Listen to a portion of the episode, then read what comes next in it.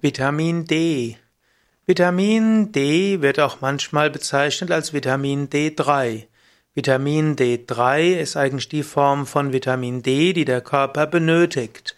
Ob Vitamin D wirklich als Vitamin bezeichnet werden sollte, ist äh, umstritten, denn eigentlich ist Vitamin etwas, was der Körper von außen zuführen muss, weil es nicht selbst synthetisieren kann. Vitamin D3 wird aber vom Körper hergestellt unter dem Einfluss der Sonne. Wenn der Mensch ausreichend in der Sonne ist, hat er typischerweise auch ausreichend Vitamin D und damit auch ausreichend Vitamin D3. D3 kann also vom Körper direkt gebildet werden. Manchmal wird gesagt, dass D3 eigentlich eine Art Superhormon ist. Vitamin D3 wird also vom Körper gebildet, ähnlich wie Östrogen, Testosteron, Gestagen, Cortisol und Aldosteron, und zwar aus Cholesterin. Vitamin B3 und, B2 sind zusammen, also das Vitamin D. Vitamin D3 ist also das Vitamin, das durch die Sonne in der Haut gebildet wird. Vitamin D2 ist, kommt in pflanzlichen Nahrungsmitteln vor.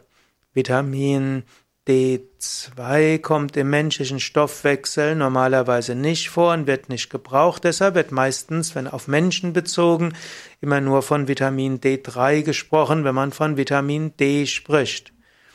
Vitamin man könnte theoretisch sagen, dass Vitamin D auch in Pfifferlingen und Champignons vorkommt, aber der Mensch synthetisiert D3 ausreichend selbst. Man muss darauf achten, dass man ausreichend in der Sonne ist. Auch in den Wintermonaten muss man tagsüber rausgehen an die frische Luft. Es reicht eigentlich 20 bis 30 Minuten am Tag in, draußen zu sein, selbst wenn der Himmel bewölkt ist, um genügend Vitamin D3 zu bekommen.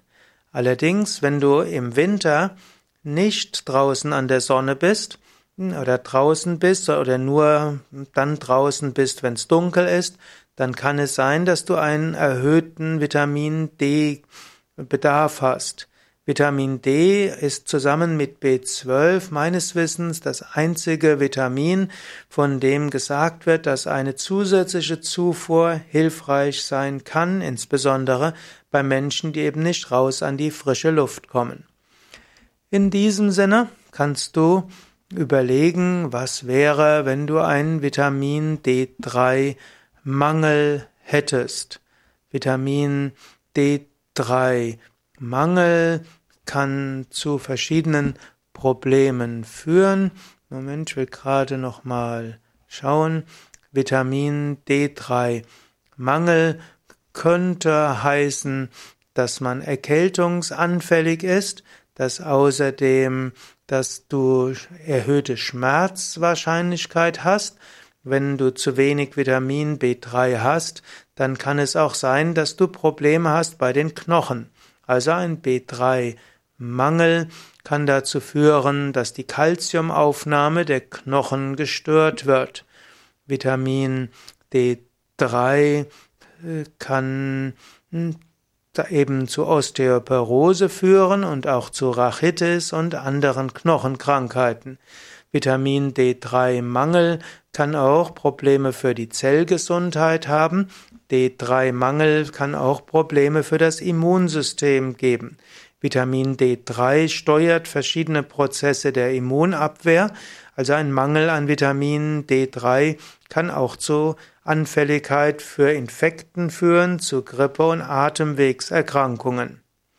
Vitamin D3 3 hat auch eine wichtige Funktion für Gehirn und Nerven und so kann ein Vitamin D3 Mangel auch zu verschiedenen Problemen führen, wie multiple Sklerose, Demenz und psychiatrische Erkrankungen werden manchmal mit Vitamin 3 Mangel in Verbindung gebracht.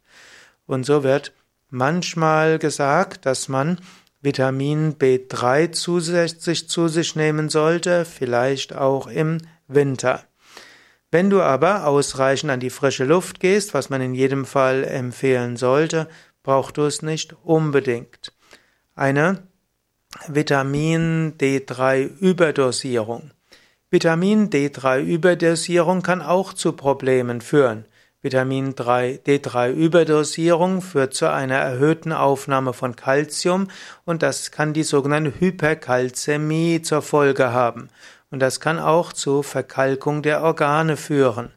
Das Risiko ist allerdings recht gering. Und so gibt es äh, relativ wenige Nebenwirkungen einer hohen Dosierung von D3, D3. Man sollte es aber auch nicht übertreiben.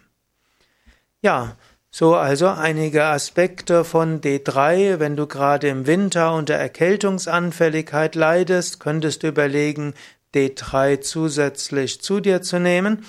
Du könntest auch bei chronischen Schmerzen mal probieren, ob die Gabe von Vitamin D3 hilfreich ist.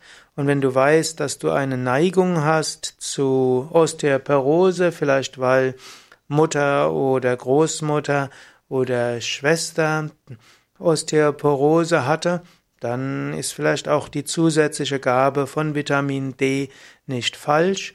Ansonsten gehe ausreichend in die Sonne.